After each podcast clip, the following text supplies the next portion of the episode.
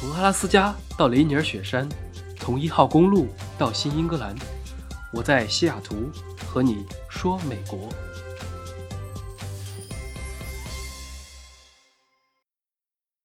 Hello，大家好，欢迎来到今天的饭后说美国。昨天一夜大降温，从十度到零度。今天早上起来，外面白茫茫的一片，居然下雪了。并且还非常的大，现在还在下，整整一天一夜，感觉会是难得的一场大雪。周围的邻居们似乎都很兴奋，很多人在外面玩，因为西雅图冬天不冷，一般最多也就下一场雪，甚至不下，不像东部那边都习以为常了。西海岸的雪整体是比较少的，所以大家都很嗨。虽然在下雪，但是温度却一点都不冷，最多也就零度左右。我穿着羽绒服出了一趟门，感觉甚至还有点热。刚才还碰到一个邻居家的小妹妹跑过来说：“二十美元可以帮忙铲路上的雪，要不要帮忙？”因为公共路面上会有社区或者城市的铲雪车来集中铲，但是每家门口的雪都是自己来负责的，防止路过的行人滑倒，所以默认大家都会自觉的去铲。这个小妹妹说，她马上上大一，要开始挣学费、挣零花钱了，所以准备到所有的邻居家。整个社区一家一家的去问一问，看有没有人可以请他来服务。这其实是比较常见的一种文化，自己付出劳动来挣钱，多少钱不重要。很多学生在假期的时候都会去做这些小活动。估计可能会有一些年纪大的邻居啊，会很乐意让他来帮忙，顺便给他一点零花钱，他们自己也比较开心。我又抬头看了一眼，窗外是越来越大了，所以估计今天都不出门了，宅着。下午看看雪，明天出去玩一下也是挺爽的。趁着现在有时间，就来更新一下今天的节目。最近大家都经常说起春晚，那美国人看不看春晚呢？答案是也看，只不过不是中央电视台的春晚，而是上个周末看的，那就是一年一度的美式橄榄球总决赛，叫做超级碗。超级就是超级那个超级碗是锅碗瓢盆的碗，起了这么一个名字。这个活动可以说是锣鼓喧天、鞭炮齐鸣、各路巨星云集。如果用三个字来形容，那就是好家伙；如果用四个字，那就是美国春晚。超级碗不管从收视率、影响力还是热闹程度，都和中国的春晚类似。每年二月份的第一个周日到来之前，也就是上周末，全美民众可谓是步调一致，无论男女老少都齐聚在电视机前，捧着薯片、爆米花、可乐、啤酒，热火朝天地享受着一年一度的大盛宴。除了有分分钟几百万的天价广告之外，还会在开场前和中场休息的时候，由著名的歌手和音乐人进行演出。绝对是适合全家一起观看的好节目。说到这儿，可能会有人问：橄榄球有这么火吗？CCTV 五也不播，难道不应该是 NBA 的总决赛更火？我来美国之前也是这么认为的。凭感觉，不管怎么说，篮球都应该是美国的第一运动。不管是科比、库里、詹姆斯，还是湖人、勇士、火箭，都是家喻户晓。那来了之后，才发现。美国四大体育职业联盟里面，第四名是冰球 （NHL），第三名是篮球 （NBA），第二是职业棒球大联盟 （MLB），那第一名就是我们要说的橄榄球，也叫美式足球 （NFL）。至于我们日常所说的英式足球，在欧洲是第一运动，在美国就只能排到第五去了。为什么这么说呢？我们就算不看商业价值。也不看关注度和影响力，单纯的看门票就知道了。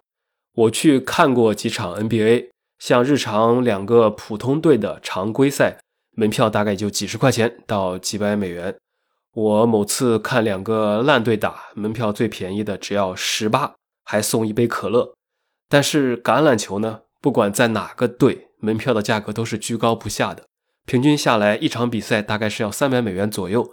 那到了总决赛，门票可以炒到六千块钱以上，并且还一票难求。即便没有比赛的时候，仍然有很多球迷愿意一掷千金，花上大几千美元的入会费，观摩球队训练以及定期参加球员的见面会等等。像还有很多美国人，他们平时也不买房子，车开的也很烂，但是愿意把钱花到这个上面，可见一斑。那说完金钱，还可以再来看一看美国人到底有多么愿意花精力在橄榄球上。在这边，几乎每个州、每个大城市、大学，甚至几乎每个高中都有自己的橄榄球队。而属于这些社区的居民则紧紧地以此凝聚在一起。一场橄榄球很可能很多人会集体出动。那强队主场作战的时候，更是街头巷尾的球迷们都沉浸在狂欢的海洋里。举一个最简单的例子，我这边平时一般除了上下班都不会堵车的。那一旦周六周日大堵车，基本上大概率就是西雅图海鹰队有比赛。甚至连华盛顿大学的学校球队，每逢有重要的比赛时，那边也都会堵一堵。还有，你走在街头巷尾，可以看到穿 NBA 衣服和帽子的，可能比穿橄榄球的要少。还有，大家看很多美国电影和电视剧里，只要有校园的时候，经常可以看到一些橄榄球的元素，比如什么啦啦队啊，比如什么学校的比赛呀。还有著名的电影《阿甘正传》里面，大家可能还记得有这么一个情节，就是阿甘小时候不太聪明，智商只有低于平均水平的七十五，差一点是没有学上的。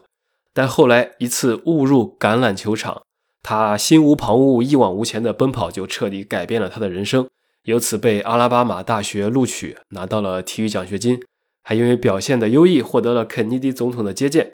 那很多大学。本身其实不怎么好，但是橄榄球很强的，可能比一些排名高的大学在美国本地都要出名的多。由此可见，不管是从商业上还是日常生活中，美国的民众对于橄榄球的参与度其实是很高的。我第一次看橄榄球的时候是觉得有一点无聊，好像就是一个四肢发达、头脑简单的运动，只要跑得快加上能撞就行了。再后来，当我自己真正开始看的时候，还有打 PS 或者打 Xbox 这一类的体育游戏的时候，才发现跟很多运动一样，橄榄球除了注重力量、速度与激情之外，更是一项非常讲究竞技的运动，有非常多的战术和不同的策略，教练的布置、球员的跑位配合，跟很多竞技体育相比有过之而不及。尤其是大家可以看到，里面有大量的暂停。会布置大量的策略和博弈，并且在极端紧张、快速的节奏之下，非常能够引燃人的肾上腺激素，而且结局很难定，很有可能分分钟上演惊天大逆转。于是，这样的球赛就特别的抓人眼球，厕所有时候都不敢去上。再加上它又有这么几分暴力美学，大小通杀了很多人，所以不喜欢的人会觉得好像没什么意思，但是喜欢的人会喜欢的不得了。这就是橄榄球。那今年本届的超级碗是堪萨斯城酋长队和坦帕湾海盗队之间的对决。酋长队在去年和旧金山四九人队的比赛中获胜，捧起了超级碗。这个奖杯叫做隆巴迪奖杯。那他作为卫冕冠军，今年是来势汹汹，在休赛期用十年五个亿的北美体育史上最大合同。留下了超级新星四分卫帕特里克·马霍姆斯，这个人今年刚满二十五岁，去年带领酋长夺冠，并一举成为史上最年轻的超级碗 MVP。而海盗队这边呢，也完全是势均力敌，他们引进了传奇四分卫汤姆·布雷迪，还有一系列热门球员，打造了一支明星梦之队。说起这个汤姆·布雷迪，很多人肯定听说过，在橄榄球界，他就是乔丹一样的人物。二十一年职业生涯的老将，毫无争议的传奇球员，一共六次获得了超级碗冠军，四次最有价值球员。今年是他参加的第十次超级碗，因此这一届决赛相当于是时代的对决，两个时代的碰撞，一方是冉冉升起的新星，另一方是老当益壮的传奇，所以就非常的吸引眼球。今年的决赛门票已经到了四千到两万美元不等，可见非常的火爆。我也是那天全程看完了比赛，像我们一般其实都还好，纯粹是看个热闹。但是你看那些有些美国人发的朋友圈或者社交媒体，基本上跟年夜饭一样，全家总动员，各种吃的喝的准备好，摆一大桌，或者朋友一起都在看，跟春晚的氛围非常非常的像。最后呢，这场比赛是海盗队大比分战胜了卫冕冠军堪萨斯城酋长队，最终获得了2021年 NFL 的冠军，也是队史的第二个。更可怕的是，刚才说的汤姆·布雷迪四十三岁了，拿到了个人的第七次 NFL 冠军。前六次都是在之前他的老东家新英格兰爱国者队，也是一个著名强队。于是他肯定要注定成为传奇了，史上最伟大的四分卫。另外，他的老婆是超模吉塞尔·邦辰，也是很有名的。所以说，他算是走上人生巅峰了。好，这么激情澎湃的说完结果，我们还可以简单的来说一说橄榄球的规则。这个运动在国内还不够流行。但是其实已经有一些队伍和一些小规模的比赛，可能以后也会被越来越多的人关注。它的赛制也不算复杂。如果问一支球队如何才能进入总决赛，也是过五关斩六将，跟 NBA 类似。它一共有三十二支球队分为不同的区，然后通过季前赛、常规赛、季后赛，最后进行总决赛。整个规则如果简单的来说，美式橄榄球比赛就像是一场争夺领地的游戏，占地盘儿。虽然每个球队在例行赛拥有五十三名选手，大家一听这么多呢，岂不是跟下饺子一样？但是实际上在场上比赛的肯定没有那么多，所以场上的人数是十一人对十一人，跟足球一样。但是他在名单上搞这么多人是干嘛的呢？因为这样可以将他们分为三组，分为。进攻组、防守组和特勤组，进攻的时候就进攻组上，防守的时候防守组上，踢任意球的时候或者别的有特勤组来上，各司其职，非常的有计划性。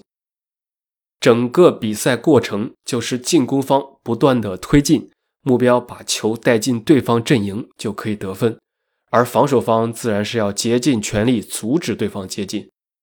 这种讲究团队合作的游戏是需要一步一步的进行攻城略地的。进攻方每次回合有四次进攻向前的机会，如果能把球推进十码，就可以进入下一次四次进攻的机会。那如果四次进攻拿不到十码，球权就会发生转换，改由对方进攻，这样周而复始。而在球场的两头啊，类似于足球的时候门框的位置，两端会各自向外延伸十码，称为阵区。这是比赛的得分区。那这个位置其实就是每一个队伍最后想接近的地方，它位于比赛场地的两端。于是，当持球一方将球最后通过各种进攻带入对方的阵区之后，他们就得分了。这个行为也有一个专有名词，叫做达阵。翻译的也挺恰当的，抵达对方的阵地，那就得分。听起来好像很简单，但实际上是很难的。人挤人，人撞人，各种跑位战术，是带球进攻还是传球进攻？加上场面局势瞬息万变，因此非常的紧张和激烈。当然，刚才啰嗦的这些，可能只有球迷或者爱好体育的人才关注。那为什么这个活动还是全家老少都会看呢？就因为它不光是比赛，虽然比赛很重要，但是对于假球迷和老百姓来说，最大的看点其实反而是中场的一个秀。正所谓，觉得比赛不好看就不要勉强自己。这个世界上有趣的东西很多，每个人的点都不一样。超级碗除了冠军之战之外，更像是一场老少皆宜的美式派对。就像有人说，很多男的不穿维多利亚的秘密，但是爱看维密的内衣秀。一样的道理，很多人就是冲着比赛的中场秀去的。打比赛的时候都是看看热闹和吃吃爆米花，真正集中注意力的时候，而是在中场，因为在这个秀里面能来的都是大咖，就像春晚请的刘德华和周杰伦一样。这个秀可以说是代表着北美乃至全世界娱乐流行文化的高水平。如果一个明星可以作为中场秀嘉宾被邀请前来表演，那绝对，这个可以算是他们事业生涯上的一个很大的肯定。这个中场秀会在全球超过一百八十个国家使用二十五种语言进行直播，那这样的曝光率绝对是首屈一指的，一般节目根本没有办法比，甚至比好莱坞的颁奖典礼还要火。而我们作为观众呢，得到的就是一场非常牛的免费表演。之前上台的人，大家听一听这些名字啊，都是迈克尔·杰克逊、保罗·麦卡特尼、碧昂斯、Lady Gaga、夏拉奇这种天王天后级别的，因此就很像一场春晚的演出。甚至包括比赛时唱国歌的环节，都是选大咖来唱，最差的也很多都是格莱美提名过的人来演唱国歌。这也是为什么他吸引了很多不管是球迷还是非球迷都来关注这一场比赛。除此之外呢，还有一批人，他们不看比赛也不看秀，他们更关注的而是广告，因为超级碗还是广告的超级战场。有一批忠实粉丝，他们就特别的喜欢看这种比赛中寸秒寸金的广告。超级碗广告更是各大高校的商学院每年必拿出来讲的经典案例，它的价格一直水涨船高，也是公认的。现在的广告大概是每三十秒五六百万美元，也就是你数一二三四五，好，一百万美元就没了，那着实是一个天价。可能唯一能和这个价格比的，就是春晚的赞助商在倒计时和敲钟环节的广告了，非常非常的贵。那正是由于这个价格，于是广告质量也就力求完美。因为你如果很无聊、很没有创意的话，那几百万就白花了。所以这里面的广告都经常非常的好看，很多都会成为当年的一个经典。最后的最后，还有一个有意思的：如果问中国人哪一天食物消耗量最大，应该就是年夜饭了。那如果问美国民众哪一天消耗的最多呢？最强的自然是感恩节，因为他们也是一个大聚餐。但是第二名。奇怪的知识又增加了，那其实就是在超级碗。你想想，毕竟连这个活动都带了一个“碗”字，自然也是干饭能力一流。所以这一天零食正餐的消耗量都非常大。具体的，就像看比赛的时候吃的那些，类似于鸡翅、薯片、啤酒等等，消耗量非常的惊人。所以加到一起才能排到第二。于是，就正是由于这些几个原因叠加到一起，就使得超级碗。不光是橄榄球的总决赛，也更是美国一年一度的非官方的节日盛宴，当之无愧的美国版春节联欢晚会。大家如果对这个感兴趣的，明年也可以看一看。有些国内的媒体也会直播，比如说腾讯体育、优酷体育，还有一些 PPTV 之类的。总之，还是有渠道可以看到的，也算是体验一下不同的一些文化。好了。这就是今天的节目。我现在在室内录的，热火朝天，外面现在是鹅毛大雪，银装素裹，非常的有过年的味道了。白色、红色，冬天新年，这些都是很配的。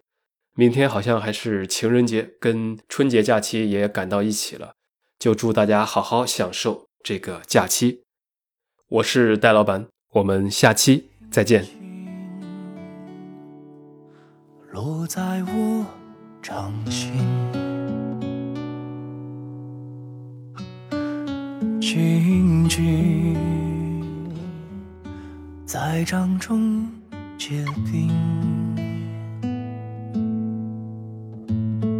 相逢是前世注定。痛并把快乐尝尽。我慢慢的听雪落落下的声音，闭着眼睛幻想它不会停。你没办法靠近，绝不是太薄情，只是贪恋窗外好风景。我慢慢的品雪落下的声音，仿佛是你贴着我脚轻轻睁开了眼睛，漫天的雪无情，谁来陪这一生好光景？